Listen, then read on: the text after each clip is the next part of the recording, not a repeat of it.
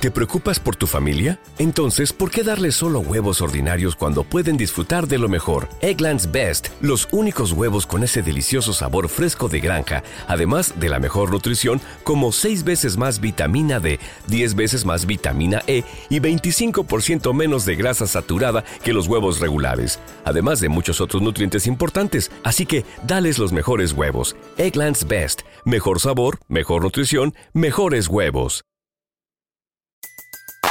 Everybody in your crew identifies as either Big Mac Burger, McNuggets, or McCrispy Sandwich.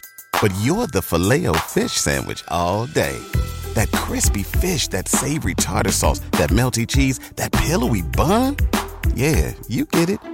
Every time. And if you love the filet of fish, right now you can catch two of the classics you love for just $6. Limited time only. Price and participation may vary. Cannot be combined with any other offer. Single item at regular price. Ba da ba ba ba. El caso de Linda Stoltzfus.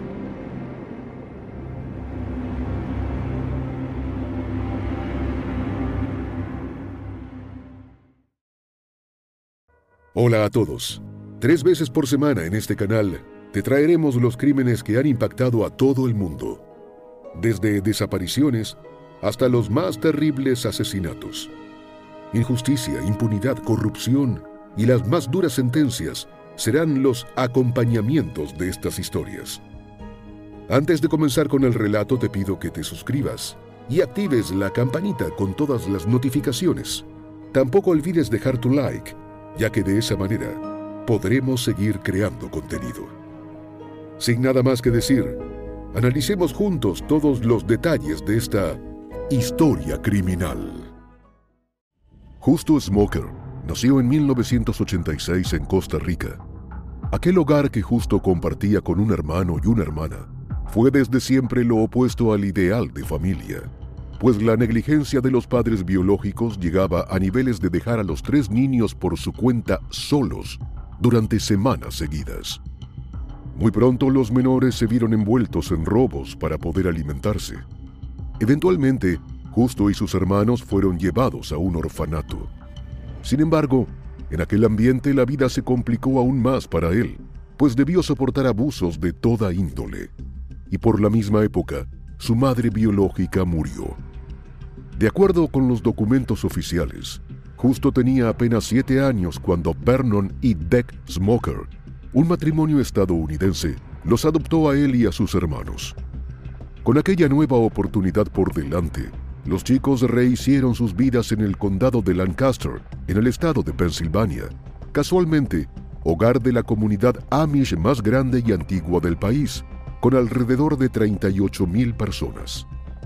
Allí, justo asistió a la escuela local, donde a la larga, y ya en la secundaria, obtuvo calificaciones promedio y se destacó en el equipo de lucha libre. Pero en el fondo, los problemas no resueltos de Justo pugnaban por brotar y su conflictivo consumo de sustancias ilícitas fue una primera muestra de ello.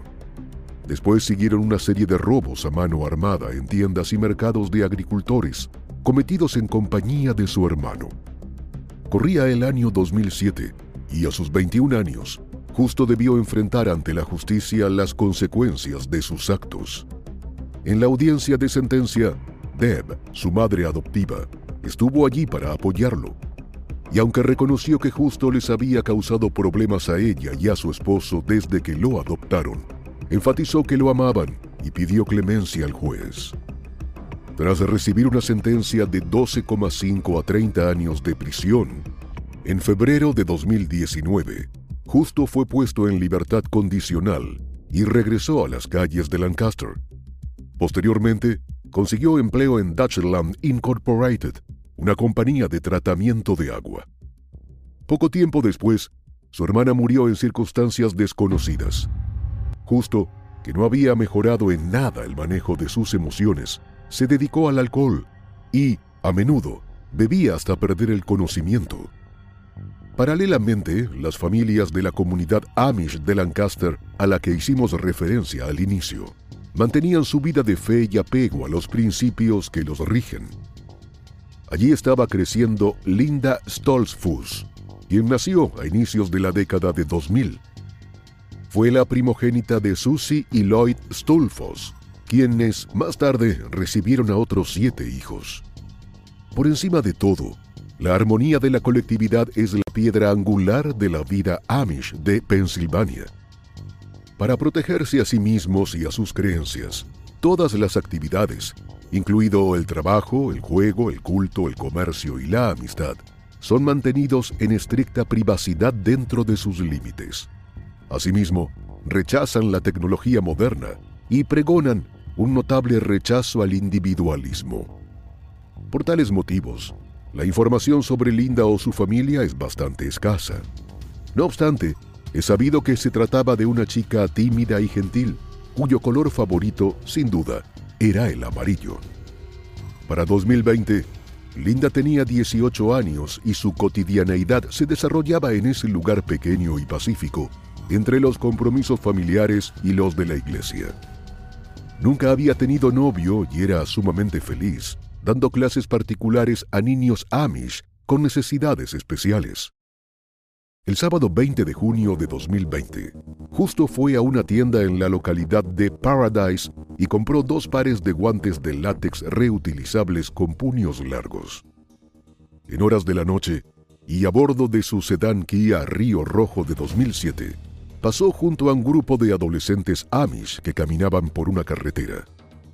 Conduciendo muy despacio, Justo les dio a los chicos una extraña mirada.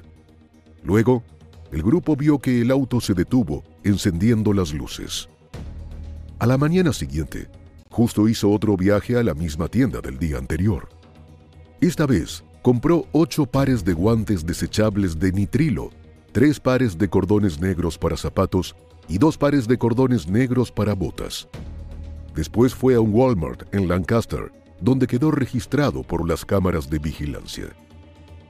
Alrededor de las 12.30 pm del domingo 21 de junio de 2020, el servicio religioso había finalizado. Tal y como estipulaban las costumbres Amish, se había llevado a cabo en la granja de un compañero de congregación.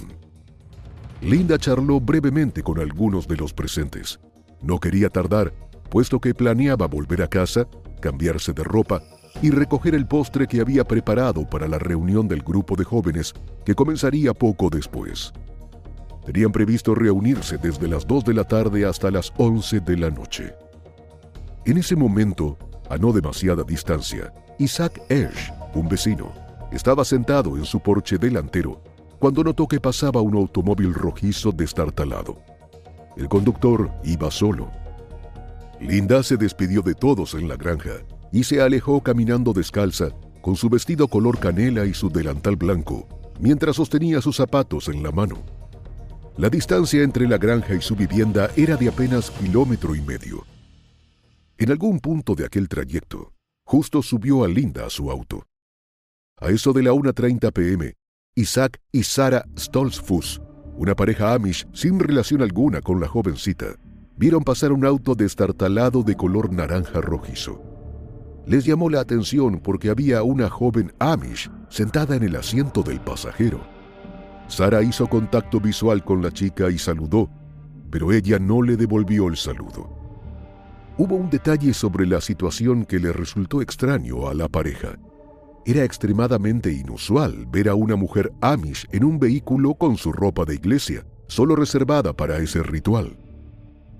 Poco más tarde, dos testigos Amish más, Gideon King III y Amos Fisher también se sorprendieron a causa de lo mismo. ¿Qué sucedió en el interior del vehículo? ¿Y durante cuánto tiempo se prolongó semejante agonía para Linda? Son detalles que ha sido imposible determinar con precisión. De lo que sí hay certeza es que, varias horas después de haberla secuestrado, justo le oprimió el cuello hasta que dejó de respirar y la atacó con un arma blanca. Cuando Linda no se presentó a la reunión del grupo de jóvenes, todos asumieron que no se sentía bien. Pero dado que no tenía teléfono celular, no pudieron llamar para averiguar. En tanto, justo enterró el cuerpo de Linda en una propiedad de Amtrak, detrás de Dutchland, justo en una área que lindaba con las vías del tren. Alrededor de las 3.30 pm, un testigo lo vio lavando su auto.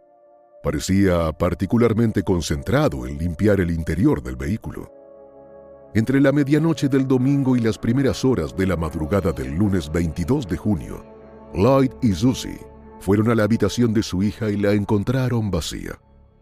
Su ropa para ir a la iglesia tampoco estaba allí, y fue entonces cuando Lloyd se dio cuenta de que, probablemente, Linda nunca había regresado a casa después de acudir al servicio religioso ese domingo. Los preocupados padres se comunicaron con la policía municipal de Lampeter del Este para denunciar la desaparición. Los agentes se presentaron en la casa a las 2.23 am. Una vez que hubo suficiente luz, se dio inicio a la búsqueda de Linda. En paralelo se creó también una página de Facebook a fin de mantener al público informado de cualquier novedad. Ayudados por perros y caballos, los equipos peinaron el área entre la iglesia y la vivienda de la familia, así como los campos, arroyos y bosques circundantes. Cientos de voluntarios se sumaron luego, pero a las 7.45 pm y aún sin novedades, la gente organizó una vigilia por Linda a lo largo del camino de North Bronx. Aunque las búsquedas continuaron al día siguiente, a cargo del detective de la policía de Lampeter, Christian Jones, los agentes prefirieron quedarse solo con el personal capacitado para tal fin. De todos modos, el público organizó sus propios rastreos en los que participaron tanto voluntarios Amish como no Amish. Asimismo, los agentes entrevistaron a los jóvenes del grupo de Linda y todos coincidieron en que, durante los días previos, la habían visto de buen humor. Considerando su personalidad y valores, así como su amor por su familia, se mostraron absolutamente seguros de que jamás se habría ido sin avisar. Para ese entonces la policía creía que Linda podía estar en riesgo especial de sufrir daños o lesiones, y en consecuencia, los investigadores asumieron la difícil tarea de comunicar a la comunidad sus delicadas sospechas. De repente, aquel poblado pacífico y de arraigada fe se vio sacudido por el terror y la angustia tal y como reportaban los distintos medios. A medida que la desaparición se difundió, justo se enteró en las noticias. Sabiendo que las autoridades estrechaban el cerco, decidió trasladar los restos a la zona rural de Bronx. Sin embargo, en medio de la premura, se le escaparon algunos detalles, como que el cuerpo de Linda aún llevaba puestos el sujetador y las medias. Tampoco contaba el hombre con la mirada inquisitiva de un vecino, a quien aquel desconocido yendo y viniendo en tan extrañas faenas le resultó sumamente sospechoso y por tanto se arriesgó a tomarle una fotografía a la placa de su auto. Lo que sí hizo justo fue tomar la precaución de descartar su propia ropa, zapatos y los elementos que le habían servido para acabar con Linda y deshacerse de ella. Por su parte, el vecino se comunicó con la policía para reportarlo, pero justo se marchó antes de que pudiesen llegar. El miércoles 24 de junio, el teniente Matthew Hess hizo público un ruego a Linda, en el que la instaban a comunicarse en caso de haberse marchado por voluntad propia. A su vez, el FBI se unió a las labores de la policía del municipio de Lampeter y crearon una foto compuesta de cómo se vería la jovencita en ropa de calle y con el pelo suelto. A medida que se intensificaba la búsqueda, más consciente era el teniente Matthew de las limitaciones de escudriñar una y otra vez en las mismas zonas. La falta de pruebas, como datos de teléfonos móviles que normalmente estarían disponibles en el caso de un adolescente desaparecido, dificultaba mucho más la investigación. Por eso, entre jueves y viernes, los investigadores se concentraron en las cientos de pistas recibidas hasta la fecha. Para los vecinos, Amish o no, la situación no dejaba de resultar inconcebible. Llegado el domingo 28 y valiéndose de la red social Facebook, la familia de Linda pidió que las oraciones de todos estuviesen con ellos. La semana siguiente el foco se corrió hacia cualquier persona bien fuese peatón, ciclista o automovilista, que hubiese transitado la zona en el día de los sucesos, entre las 8 a.m. y las 4 p.m. Asimismo, vallas y carteles con el rostro de Linda fueron desplegados en los alrededores y aún más allá de los límites de la comunidad. A medida que las pistas iban acumulándose en el departamento de policía, un único dato parecía repetirse en los informes de distintos testigos. Un hombre de cabello oscuro a bordo de un auto rojo. A su lado viajaba una joven Amish. Tales fueron los señalamientos que hicieron Isaac, Sara, Gideon y Amos. Gracias a las pistas de los testigos y las imágenes de vigilancia del área, la policía pudo armar una cronología de los movimientos de Linda en las primeras horas de la tarde del 21 de junio e incluso se redujo la zona donde creían que había sido secuestrada. Los detectives estaban bastante seguros de que el secuestro había sido captado por una cámara de seguridad perteneciente a una vivienda cercana, a unos 300 metros de distancia. Aunque el video no era de la más alta calidad, lo ampliaron y lo observaron de cerca. De tal modo, saltó a la vista que el automóvil rojo se detuvo al costado de la carretera a las 12.36 pm, fuera del encuadre de la cámara. Cuatro minutos después, una figura con delantal blanco entró en escena. Creían que se trataba de Linda. Acto seguido, era observable una segunda figura, proveniente del área donde el automóvil desapareció del marco. Y esa segunda figura fue directamente hacia la persona del delantal. Le colocó algo sobre la cabeza y luego caminaron en dirección al vehículo. El Laboratorio Regional de Informática Forense del FBI llevó a cabo un examen de las imágenes y determinó que el auto era un sedán Kia Río rojo. Tenía algunas características distintivas que incluían un borde negro, un alerón trasero y una calcomanía de parachoques LCM en el maletero. En el asiento del pasajero delantero era observable un objeto blanco. Como paso siguiente, se llevó a cabo una verificación de registros automotrices. Y fue ahí cuando los agentes hicieron dos grandes descubrimientos. Que justo era dueño de un sedán Kia Río rojo de 2007 y que la foto de su licencia de conducir coincidía con las descripciones dadas por los testigos. Horas más tarde, la policía se presentó en su lugar de trabajo. En el estacionamiento divisaron el automóvil.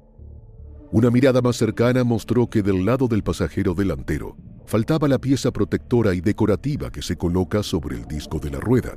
Y, además, de ese mismo lado había daños en el panel basculante, una pieza de protección que se fija a la carrocería. Con esos datos comprobaron que, definitivamente, se trataba del mismo vehículo. Entonces, un grupo de adolescentes Amish se acercó a la comisaría y a partir de sus testimonios una nueva coincidencia se sumó a los datos suministrados por los demás testigos. La policía examinó imágenes de vigilancia de algunos negocios, incluidos los dos visitados por Justo en horas previas a los hechos, y otra vez, el auto rojo apareció. En consecuencia, Justo fue entrevistado por primera vez el jueves 9 de julio. No solo negó conocer a Linda o haber estado en la zona aquel domingo, sino que dijo no haber escuchado nada sobre el caso. El viernes 10 de julio, el FBI ofreció una recompensa de hasta 10 mil dólares por información que condujera a la recuperación y la identificación, arresto y condena del sujeto o sujetos responsables. Al tiempo, un equipo forense fue enviado a registrar en el área boscosa detrás de la primera tienda donde el hombre había sido visto. Fue entonces cuando hicieron un descubrimiento inquietante. Un sujetador o brasier y un par de medias anudadas de color oscuro, enterrados en un agujero de unos 20 centímetros de profundidad. Dado que Susie y Lloyd reconocieron que las piezas halladas eran de su hija, los elementos fueron llevados al laboratorio forense para la prueba de ADN.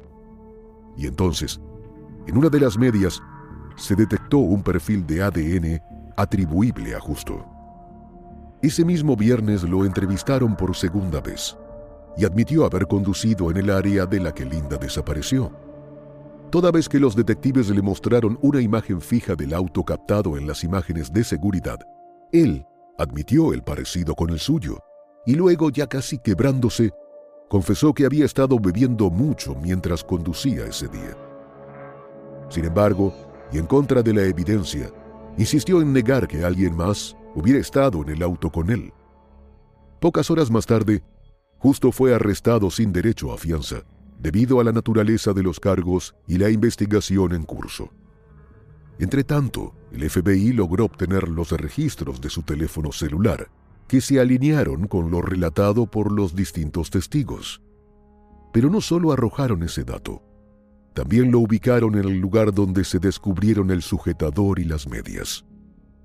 Cuando los artículos comprados por Justo no aparecieron durante el posterior registro a su apartamento y su automóvil, los detectives lo consideraron un indicativo de que habían sido utilizados para acabar con la vida de Linda. Al hacer nuevas pericias en el auto, notaron que los tapetes del lado del conductor y del pasajero habían sido quitados recientemente y en el maletero hallaron una botella abierta de lejía. Para complicar la situación de Justo, un nuevo testimonio dio cuenta de que se había dedicado minuciosamente a lavar su auto alrededor de las 3.30 pm del domingo 21. El hombre fue procesado a la mañana siguiente, sábado 11 de julio de 2020. En ese momento, la policía del municipio de Lampeter anunció que a Justo, de 34 años, se le acusaba del delito grave de secuestro y de un delito menor de encarcelamiento falso en el caso de Linda. Tras conocerse el arresto y los cargos, la familia adoptiva de Justo nuevamente se vio forzada a ofrecer disculpas por las acciones del hombre. Así como en la juventud, cuando lo juzgaron por robo, Deb, la madre, le dijo al juez que sabía que él merecía el castigo, pero que no fuera excesivamente severo, para que su hijo tuviera oportunidad de reinsertarse en esta oportunidad el mensaje fue dirigido a la comunidad. En el caso del secuestro de Linda, los Smoker emitieron un comunicado indicando que estaban orando por el retorno de la jovencita y señalaron que esperaban que la comunidad perdonara el dolor causado por un miembro de su familia. Justo seguía tras las rejas, pero en absoluto hermetismo. Mientras tanto, los meses transcurrían sin que Linda apareciera. Entonces, la certeza de un destino trágico fue cobrando sentido. Pero el desafío estaba en poder probarlo ante la ausencia del cuerpo de la joven. Después de una cuidadosa consideración de todos los hechos descubiertos por la investigación en su conjunto, finalmente, en diciembre de 2020, la fiscal de distrito del condado de Lancaster, Heather Adams, afirmó que estaban en posición legalmente de acusar a Justo de asesinato. While Linda has not yet been found, efforts to locate her will continue in order to try to provide some closure to her family who love and miss her dearly. Así, el 21 de diciembre de 2020, Justo fue imputado por homicidio doloso en una declaración jurada redactada por el detective Christopher. La audiencia tuvo lugar el 5 de marzo de 2021 y aunque presentar semejantes cargos en ausencia de un cuerpo era especialmente arriesgado, durante una hora el detective Christopher testificó sobre las pruebas que habían acumulado en contra de Justo hasta la fecha. Al término de esa sesión, la jueza de distrito Denise Cummins falló a favor de los fiscales y envió el caso a la Corte del Condado. En una audiencia posterior, el primer asistente del fiscal de distrito Todd Brown le preguntó al detective Christopher si habían encontrado algún rastro de Linda durante los meses de su investigación, y él respondió que no. A su vez, y con la esperanza de que se retirara el cargo de homicidio, el defensor público jefe Christopher Tallarico argumentó que existía una brecha significativa en las pruebas de la fiscalía. Y yendo aún más lejos, afirmó que no había certeza alguna de que Linda se hubiese subido al auto de justo ese día. Por su parte, el detective Christopher reconoció que el ADN de Linda no se encontró en las muestras que tomaron del automóvil y aclaró que eso se debía a que los perfiles de ADN recuperados no eran suficientes para analizar. Asimismo, tuvo que admitir que las imágenes de vigilancia no eran evidencia confiable ya que la persona que iba con Justo en el automóvil no podía identificarse firmemente como Linda debido a la mala calidad de las imágenes. Pero en palabras del fiscal Todd, la evidencia en conjunto apuntaba a que Justo acabó con la vida de Linda y se deshizo de su cuerpo. Y el tiempo le dio la razón. Porque apenas unas semanas después, Justo admitió los hechos ante su equipo de defensa y dijo que ya no quería que pelearan los cargos en su contra. En consecuencia, sus abogados se reunieron con los fiscales para negociar un acuerdo de culpabilidad. Según lo resuelto por ambas partes, Justo confesaría el asesinato de Linda y les diría dónde estaba el cuerpo. A cambio, los fiscales no solicitarían la pena de muerte en su contra. No obstante, al ir a buscar el cuerpo, siguiendo las instrucciones que les dio Justo, los investigadores volvieron con las manos vacías.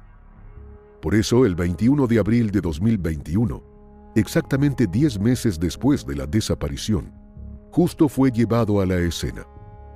Y entonces sí, envuelto en una lona de plástico asegurada con cinta adhesiva, en un agujero de poco más de un metro de profundidad, por fin dieron con los restos de Linda. Llevaba su vestido de iglesia y su gorra. Su faja y delantal estaban bien envueltos alrededor de su cabeza y cinta adhesiva había sido pegada sobre su boca.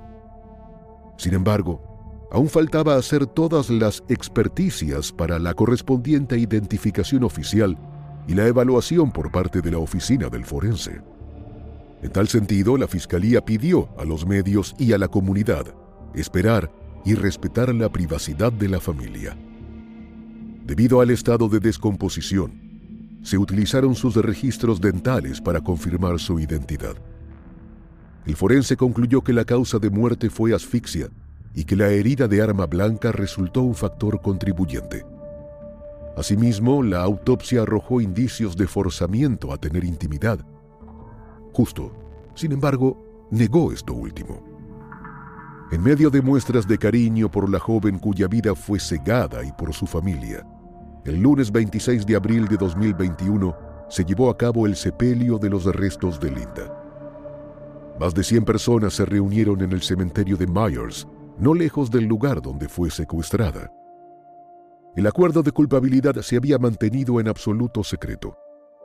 El público se enteró en la audiencia de sentencia de justo, celebrada el 23 de julio de 2021 ante el juez del condado de Lancaster, David Ashworth. En esa ocasión, el abogado Christopher dijo que justo no aceptó el acuerdo para evitar la pena capital o tratar de acortar su sentencia, sino porque su verdadera intención era hacer lo correcto. En suma, Justo se declaró culpable de asesinato en tercer grado, secuestro, abuso de un cadáver, manipulación de pruebas y posesión de un instrumento delictivo. Christopher también expresó ante la corte que su cliente atravesaba una suerte de oscuridad profunda en el momento de los hechos. Entre el reciente fallecimiento de su hermana, sus problemas con la bebida y depresión. De hecho, durante aquella jornada, Justo se mostró claramente arrepentido y entre lágrimas se disculpó con la familia de Linda y con la suya propia. Incluso, en lo que fue un momento particularmente duro de la audiencia, dijo que era muy consciente de que él había apagado una gran luz, porque después de todo, eso era lo que representaba Linda para su comunidad. Y para cerrar, Justo expresó que, debido a él y sus acciones, ahora el mundo era más oscuro. Samuel Blank representó a la familia Stolzfus en la audiencia de sentencia. Aunque Susie Lloyd, los padres de Linda, prefirieron no asistir debido a la angustia que les producía la situación si estuvieron algunos de sus otros parientes. Samuel le dijo a la corte que la familia estaba satisfecha con el acuerdo, puesto que les evitaba la penosa carga de un juicio largo. Y, de cualquier modo, ahora su única preocupación consistía en llevar a Linda a casa. Asimismo, Samuel quiso manifestarle a Justo en nombre de Susie Lloyd que su ausencia aquel día no significaba que no lo perdonarían, porque de hecho podrían y lo harían cada cual a su debido tiempo. Después de todo, ellos actuarían según lo que era la enseñanza fundamental de la Biblia. Ya para el cierre, el juez David reconoció que, en ausencia del acuerdo de culpabilidad, con toda probabilidad, el cuerpo de Linda nunca se habría recuperado y el resultado del juicio del acusado habría sido incierto. Con el acuerdo, en cambio, la condena era segura. La comunidad estaba protegida y quizás lo más importante, la familia de Linda tendría, al menos, un cierre. Los fiscales pretendían una sentencia lo suficientemente larga como para que Justo viera el fin de su vida tras las rejas. Finalmente, fue condenado a un lapso de prisión de entre 33,5 y 71 años. Dado que además al momento de los hechos estaba en libertad condicional, en agosto de 2021 la Junta de Libertad Condicional de Pensilvania lo condenó a 17 años y 5 meses adicionales. De acuerdo con la ley estatal, debía cumplir esta segunda sentencia antes de la que le correspondía por el caso de Linda. Teniendo en cuenta ambas condenas, su tiempo mínimo tras las rejas sería de 53 años y el máximo de 88. Apenas podría solicitar la libertad condicional en 2074, a los 87 años. Para la fiscal Heather, lo importante era que el cuerpo de Linda volvía a casa con su familia y, con la condena, existía la absoluta certeza de que Justo nunca más podría dañar a otro miembro de la comunidad. Dado que el abogado Christopher llegó a desarrollar una relación amistosa con Justo en todo ese tiempo, más tarde aceptó ante los medios que aún le costaba entender que la persona que conoció era, al mismo tiempo, culpable de crímenes tan atroces.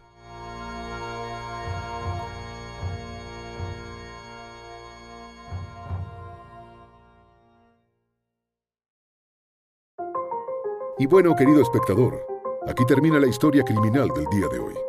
Me interesaría mucho saber tu opinión, así que te pido que la dejes en los comentarios del video, siempre con respeto a la víctima y su familia. Podemos debatir, pero siempre con el respeto que todos merecemos. De nuevo, te recuerdo que te suscribas y dejes un like para dejarme saber que mi trabajo es de tu agrado. Buenas noches. Hasta la próxima. Historia criminal.